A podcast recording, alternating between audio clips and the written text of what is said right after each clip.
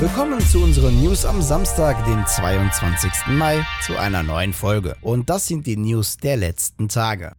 Noch hält sich Nvidia damit bedeckt, wann die beiden neuen GeForce Grafikkarten RTX 3070 Ti und RTX 3080 Ti in den Handel kommen werden. Jetzt hat Nvidia zur Computex 2021 eine Keynote angekündigt und reiht sich damit zu den Vorstellungen von Intel und AMD ein. Am 1. Juni in Taipei wollen Jeff Fisher, GeForce Senior Vice President und Monovir das Head of Enterprise Computing über Neues aus der Welt von Nvidia berichten. Erwartet wird unter anderem die Vorstellung der GeForce RTX 3070 Ti und der RTX 3080 Ti. Laut dem Hardware-Magazin WCCF Tech soll der Verkaufsstart für die RTX 3080 Ti am 3. Juni erfolgen. Die RTX 3070 Ti soll wenige Tage später am 10. Juni in den Handel kommen.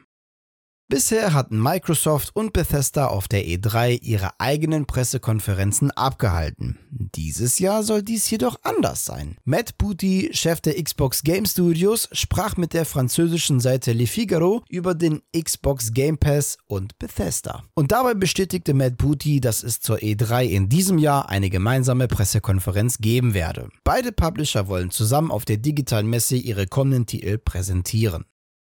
Zum zweiten Mal in Folge zieht Wien extra die Reißleine und sagt Österreichs größtes Computer- und Konsolenspiel-Event ab. Eine Game City Wien wird es also auch 2021 nicht geben. Dabei hätte das Event erst später im Jahr, nämlich vom 15. bis zum 17. Oktober stattgefunden. Nach reiflicher Überlegung und der Suche nach alternativen Konzepten kamen die Veranstalter aber zu dem Entschluss, dass alle Optionen, ein Event für Gamer zu organisieren, der offen und verbindend ist, leider leider widersprochen hätte. Nun hofft man auf einen entspannten Verlauf des Jahres 2022. Aktuell ist geplant, dass die Game City Wien vom 14. bis 16. Oktober 2022 stattfindet. Auch die internationale Funkausstellung, kurz IFA, wird in diesem Jahr nicht stattfinden. Das gaben die Messe Berlin und die GFU Consumer und Home Electronic GmbH vor wenigen Tagen bekannt. Grund für die Absage ist die noch andauernde Pandemie, die eine verlässliche Planung nicht zulässt.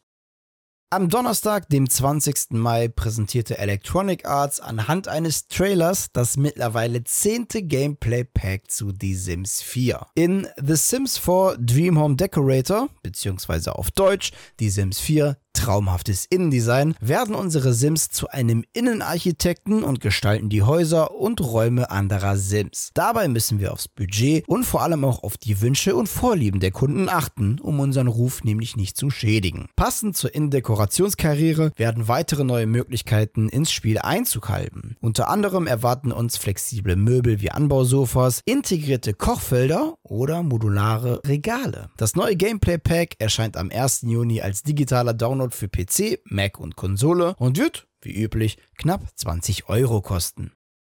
Gestern präsentierte Paradox Interactive während der PDXCon Remixed zwei neue Content Creator Packs für City Skylines. Die Content Creator Packs erscheinen für die Plattformen PC, Xbox One und PlayStation 4. Das Bridges and Pierce Content Creator Pack verbessert und verschönert unsere Hafenviertel. Das Train Stations Content Creator Pack bietet hingegen zwölf Bahnhöfe und vier Knotenpunkte mit neuen Nahverkehrsoptionen für alle Bedürfnisse. Zusätzlich sollen auch noch mit Railhawk Radio und Sunny Breeze Radio zwei neue Radiosender erscheinen. Beide Radiosender werden für knapp 4 Euro erhältlich sein und die beiden Content Creator Packs für knapp 5 Euro. Zudem präsentierte Paradox Interactive die nächste Erweiterung für Prison Architect mit dem Titel Second Chances an. Prison Architect Second Chances führt Rehabilitationsprogramme für Gefangene ein, die es den Insassen ermöglichen, ihre Strafe zu verkürzen und sich wieder in die Gesellschaft einzugliedern. Die Second Chances Erweiterung wird zuerst für PC, Xbox One und PlayStation 4 am 16. Juni erscheinen und ab dem 29. Juni auch für Nintendo Switch. Während der PDX-Con Remixed wurden noch viele weitere Titel und auch Erweiterungen angekündigt. Den Link zur Showcase findet ihr in der Videobeschreibung.